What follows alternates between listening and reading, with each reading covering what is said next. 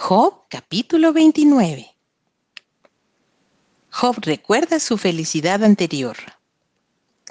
Volvió Job a reanudar su discurso y dijo, ¿Quién me volviese como en los meses pasados, como en los días en que Dios me guardaba, cuando hacía resplandecer sobre mi cabeza su lámpara, a cuya luz yo caminaba en la oscuridad, como fui en los días de mi juventud, cuando el favor de Dios velaba sobre mi tienda?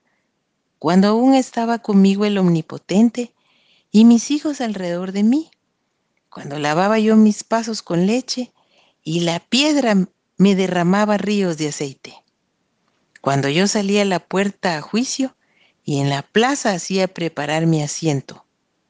Los jóvenes me veían y se escondían, y los ancianos se levantaban y estaban de pie.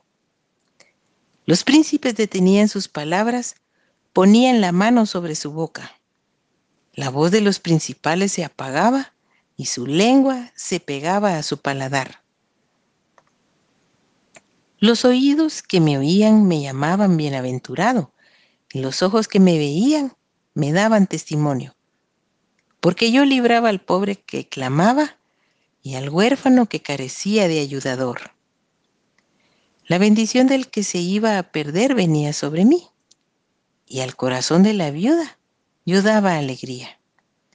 Me vestía de justicia y ella me cubría, como manto y diadema era mi rectitud. Yo era ojos al ciego y pies al cojo. A los menesterosos era padre, y de la causa que no entendía me informaba con diligencia, y quebrantaba los colmillos del inicuo, y de sus dientes hacía soltar la presa. Decía yo, en mi nido moriré y como arena multiplicaré mis días.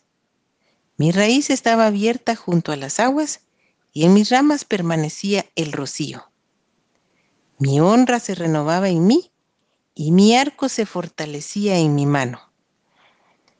Me oían y esperaban y callaban a mi consejo. Tras mi palabra no replicaban y mi razón destilaba sobre ellos. Me esperaban como a la lluvia y abrían su boca como a la lluvia tardía. Si me reía con ellos, no lo creían y no abatían la luz de mi rostro. Calificaba yo el camino de ellos y me sentaba entre ellos como el jefe y moraba como rey en el ejército, como el que consuela a los que lloran.